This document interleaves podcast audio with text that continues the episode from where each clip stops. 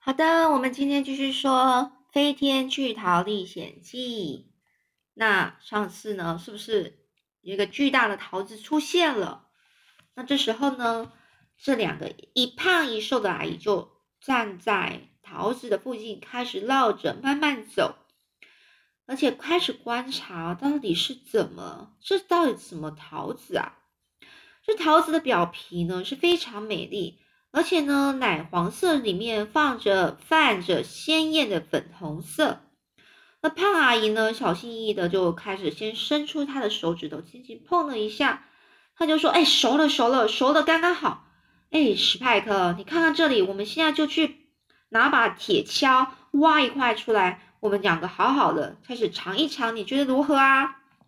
瘦阿姨就说：“不行，先别吃它。”胖阿姨就说。为什么？瘦阿姨说：“因为我说了算。”这时候胖阿姨就大喊说：“可是我等不及要吃它啦！”她的口水已经从嘴巴里溢出来，溢出来就满出来，顺着下巴往下流。这时候瘦阿姨说：“我亲爱的史胖子，这件事只要我们处理的好，铁定可以大赚一笔，你等着看吧。”接下来呢？每户人家的院子里呢，突然出现一颗有就好像房子般巨大桃子的新闻，马上呢就很像野火燎原，野火燎原就是像野火烧到草地，整个就是开始燃烧了，对不对？燃烧燃烧，是不是变大了？燃烧到很很长很远的地方，就是传遍了整个乡乡间小路啊。第二天呢，那些人呐就开始不断的涌上那个陡峭的山坡。每个人都想亲眼目睹这个奇观，亲眼目睹就是亲眼亲自用自己的眼睛去看到这个奇怪的事、奇怪的东西。这两位姨妈呢，也马上马上呢就找来一些木匠，要他们在桃子四周修筑一道坚固的围篱，围篱什么就围起来，然后将人群还有桃子隔离开来。这时候。这两个狡猾奸诈的女人也大拉拉的呢，站在大门旁，开始呢拿着一叠厚厚的门票，开始对每个人来参每个参观的人开始卖票收费，收费什么？收钱啦！这时候瘦阿姨就大声：“来呀来呀，只要一先令就可以，一先令就是可能他们的一块钱，或是一 cent，一分钱，就能看到那巨大的桃子哦。”那胖阿姨就在旁边开始说的，哎，六周以下的婴儿半价哈，优待哦。然后就说，拜托啦，一次一个人，别推别挤，你们都进得去。嘿嘿，就是你给我回来，你还没付钱呢。到了午餐时间呢，整个山丘上呢，挤满了情绪沸腾的男女老幼。情绪沸腾就是啊，大家好兴奋呐，是不是？那他们就推来挤去，都想要争赌。争睹就是争着去看这个不可思议的巨大桃子。那直升机呢，就像黄蜂一样，纷纷的降落在山丘上。那些报社记者啦、摄影记者啦，还有电视台的人啊，全部都蜂拥而至，蜂拥而至，蜂拥就很像蜜蜂一样扑上过来，把它扑过来。那带摄影机的人要付双倍的门门票钱哦。瘦阿姨就说啦。那他们其他的那些记者就说：“好了好了好了，我们不在乎。”于是呢，白花花的钞票就这样源源不断的落进这两位贪婪姨妈的口袋里。贪婪就是很贪心。但是就在屋外一片沸沸扬扬的时候，沸沸扬扬、吵吵闹闹的时候，可怜的詹姆斯在做什么呢？他却被锁在自己的房间里，他只能透过窗户板子上的木条细缝去看屋外的人群。要是让这个小畜生随便乱跑，一定会惹事。哎呀，詹姆斯当时候呢，就曾经苦苦哀求说：“哎呀，求求你呀！我已经好几年没见过其他小朋友了，一定会有很多小孩来这里，他们可以和我玩啊，而且我还可以帮你卖票。”这时候胖阿姨就很生气啊，怒不可遏的说：“怒不可遏，就很生气的说，闭嘴！我和史派哥阿姨妈就要变成百万富翁了。”我们最不想要的就是像你这样的小杂种在这里坏事。后来呢，开放参观的第一天，第一天晚上，当人群散去回家以后，两位姨妈才打开詹姆斯的房间门，并令他走到屋外，把群众丢在庭院里的香蕉皮、橘子皮，还有一些纸屑全部捡干净。这时候，詹姆斯问一下，问那两两位阿姨说：“求求你们，我可以先吃点东西吗？”这时候，我一整天都没有吃东西。这时候，这时候两个非常可怕的、非常讨厌的阿姨呢，她说：“哎呀，你想得美啊！我们忙得没时间做饭，我们要数钱呢。”詹姆说：“可是，詹姆斯说，可是呢，天已经黑了。”那他们就大叫说：“你滚出去！”除非你把所有的垃圾都清干净了，否则你别想进来。说完，他们就砰的一声踹上门，踹上门，然后把屋里上锁，不让他进来。这时候，詹姆斯又冷又饿，他孤独的站在屋外的空地上，不知道该怎么办才好。那夜晚呢，笼罩了大地，一轮皎洁的明月呢，就高挂天空，周围完全没有任何声音，一点动静也没有。大多数人呢，尤其是小孩，都很害怕一个人在有月光的夜晚单独出门。四下一片死寂，死寂就是非常安静，非常安静到你觉得很奇怪、很害怕。鬼影幢幢，鬼影幢幢，意思就是说，好像有鬼的影子。你看到的任何影子的地方，你就觉得好像是鬼。长而黑的。影子呢，不断的变化诡异的形状，因为那个影子，那你觉得一下好像会变换形状，一下长，一下短，一下变宽，一下变瘦。只要注视他们，那些影子仿佛就好像可以一步一步的靠近你，偶尔还会传出一两个声，一两声是树枝折断的声音，吓你一跳。这就是詹姆斯现在的感觉，他努力睁大惊恐的眼睛，目不转睛的看着前方，目不转睛就是。眼睛都不敢眨眨一眨，然后就一直看着前面，他连气都不敢喘呢。就在不远处的庭院中央，他看见那颗巨大的桃子高高耸立在所有东西的上方。难道它在晚上又会变得比白天更大吗？它多么令人陶醉呀！多么令人陶醉，就是真的很棒，很漂亮诶银白色的月光轻轻洒落在巨大的曲线轮廓上，使得这个大巨大的桃子呢，有透出了水晶般银白剔透的光彩，看起来就像一颗巨大的银球落在草地上，安静、神奇又美妙。就在这时候，一阵兴奋的围战突然从詹姆斯的背脊升起，一个兴奋的围战，一个战斗，他就对自己说：“这次。”一定又有什么特别事，很快会发生在我身上。他非常肯定，几乎可以感受到事情就要发生了。这时候，他环顾四周，就是看一看周围啦，不知道会发生什么事。而庭院在月光下放着柔和的银色光芒，青草上垂挂着露珠，数百万颗露珠就像钻石般在他的脚边闪闪发亮。一时间呢，整座山呢和整个庭院看起来都生机勃勃，充满魔力。生机勃勃有刚刚有说过，生机勃勃就是嗯非常有精神的样子。詹姆斯·亨利·特洛特仿佛受受到某种强大的磁力吸引，不由自主的，就是没有办法抗拒的，开始呢慢慢走向那颗桃子。他就爬过了围篱。直接站到桃子下方，他把头抬起来，凝视着巨大浑圆的轮廓。凝视就是头抬起来，然后去好好的、仔细的看着它那一个巨大的桃子。他伸出手呢，用指尖轻轻的碰着桃子，感觉它很柔软、温软，又有点像小老鼠般毛茸茸的表皮。他又向前趋近一步，慢慢的往前走一步。将自己的脸轻轻的贴在桃子细柔的表皮上，但是就在这时候，他忽然发现那颗桃子在他脚下靠近地面的地方竟然有一个洞。那个洞很大，像是狐狸之类的动物挖出来的。詹姆斯跪了下来，把头还有肩膀一起伸进去。他爬进去了，不停的爬啊爬啊。哎呀，他兴奋的突然想着说。这不是一个洞诶，其实它是一条通道。这是一条有点有暗、有暗，就是很暗、很暗、潮湿的通道。四周呢弥漫着、弥漫着、弥漫着，充满着新鲜桃子特有的奇特甜味。桃子里面是不是果子？果子里面是不是甜甜的呢？所以就是有一些甜甜的味道啊。它膝盖下面的地板都是湿湿的，旁边的墙呢也是湿湿黏黏的，而且桃子汁呢不断的从头顶的天花板滴下来。詹姆斯张开嘴，伸出舌舌头，接着去挤，接了几滴来品尝。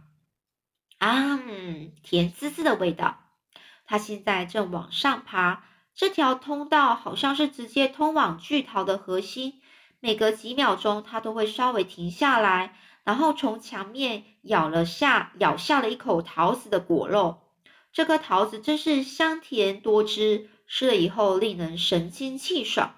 神清气爽的意思就是，他就变得很有精神啊。他继续就向前爬了几公尺，然后突然砰的一声，他的头顶撞到了一个硬硬的东西。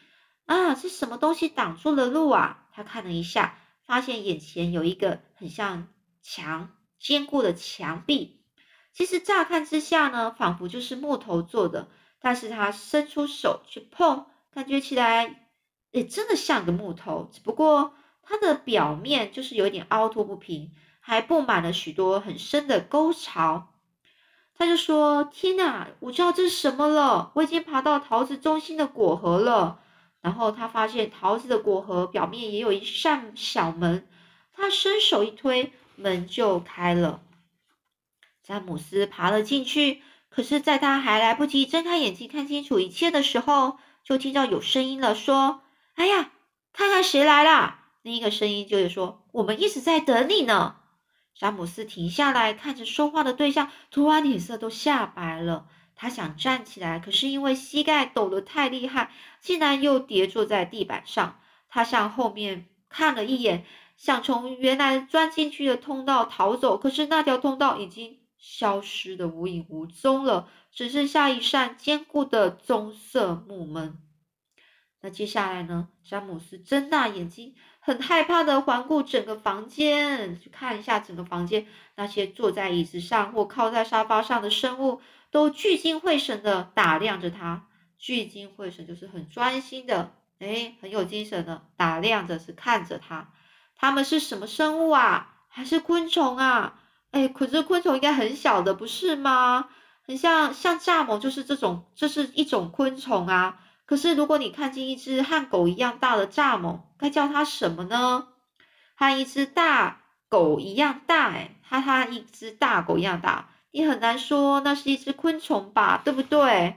这会儿真的有一只和狗一样大的绿色老蚱蜢，正坐在房间的另一边，面对着詹姆斯。在绿色老蚱蜢旁是一只巨大的蜘蛛，蜘蛛旁边是一只背上有九个黑点的大瓢虫。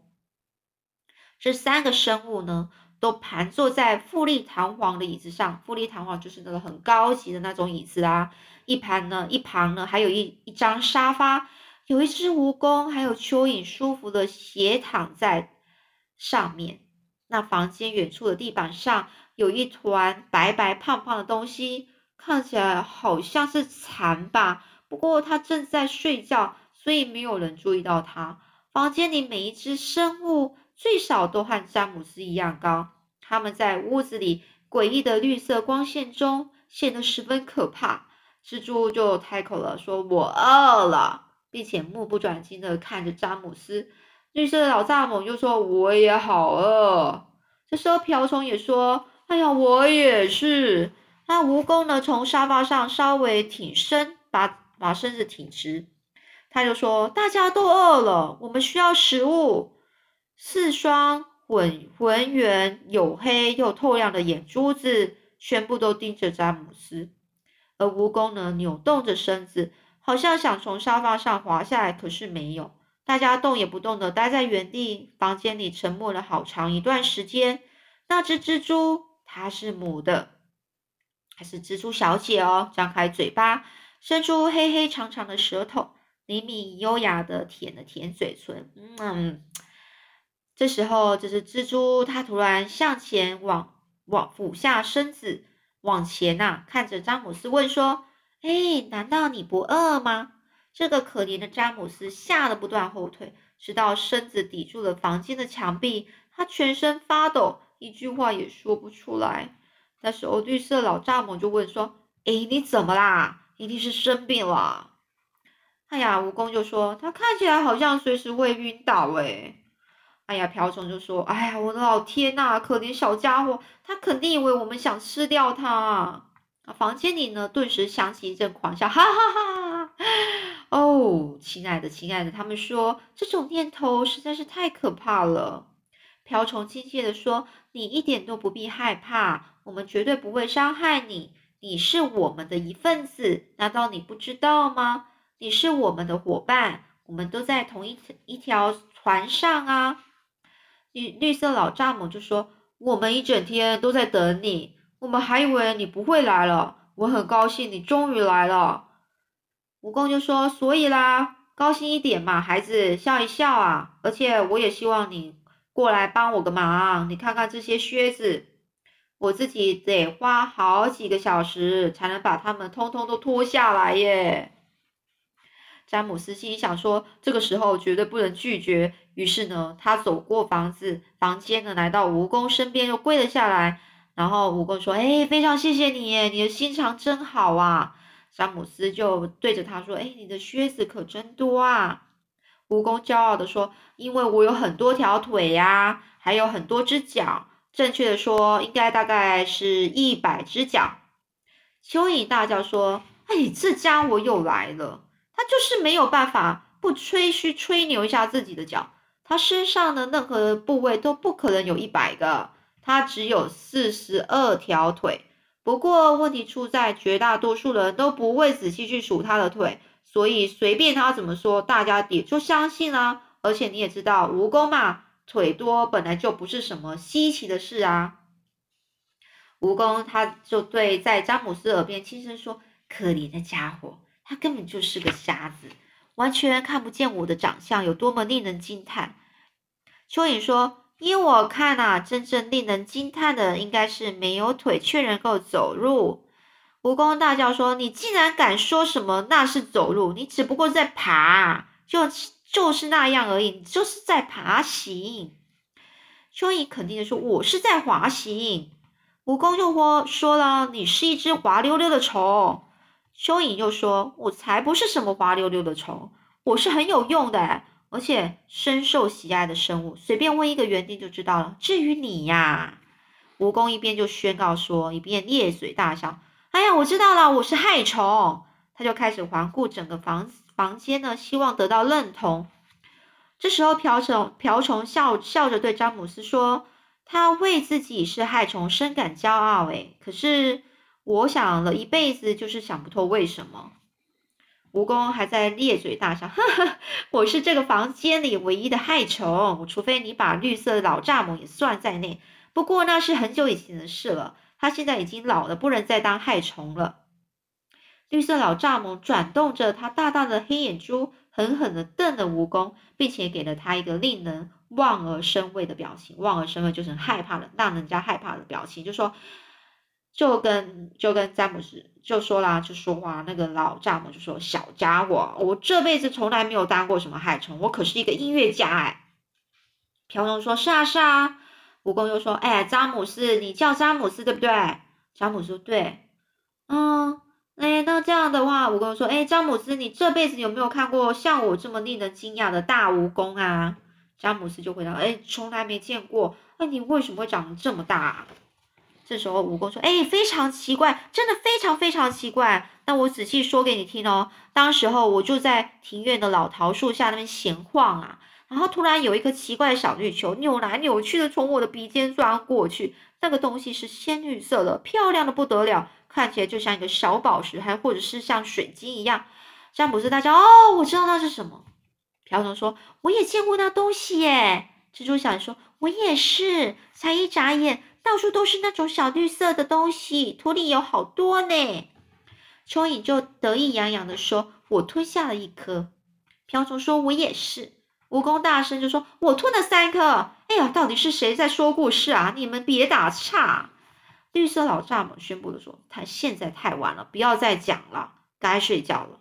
蜈蚣大人，我我不要穿着靴子睡觉。詹姆斯还有多少只没有脱下来？詹姆斯詹姆斯呢就告诉他说，我已经我我大概已经脱了二十只了。那蜈蜈蚣就说，那么大概还有八十只要脱哦。蚯蚓就尖叫说，是二十二只，不是八十只，又在骗人了。蜈蚣就哈哈大笑，哈，嗯，瓢虫就说。别再拉蚯蚓的腿啦！不过这句话却惹得蜈蚣笑得前翻后仰，他笑得扭来扭去，直到蚯蚓大声说：“拉蚯蚓的腿，请问我我我拉了他哪一条腿啊？告诉我啊！”詹姆斯觉得自己还是比较喜欢蜈蚣，他显然是个淘气鬼，可是呢，能够听到这么爽朗的笑声可不是常有的事。他和史胖基姨妈或是史派克姨妈呢？在在一起的时候呢，从来没有听过他们笑得这么大声。律师老丈们说：“哎呀，我们真的得睡了，明天还有难题要应付。”哎，蜘蛛小姐，你能不能麻烦你给大伙做几张床啊？OK，所以呢，今天就这样咯。今天想的比较久一点，大概有二十二十一分钟了。OK，是这样子。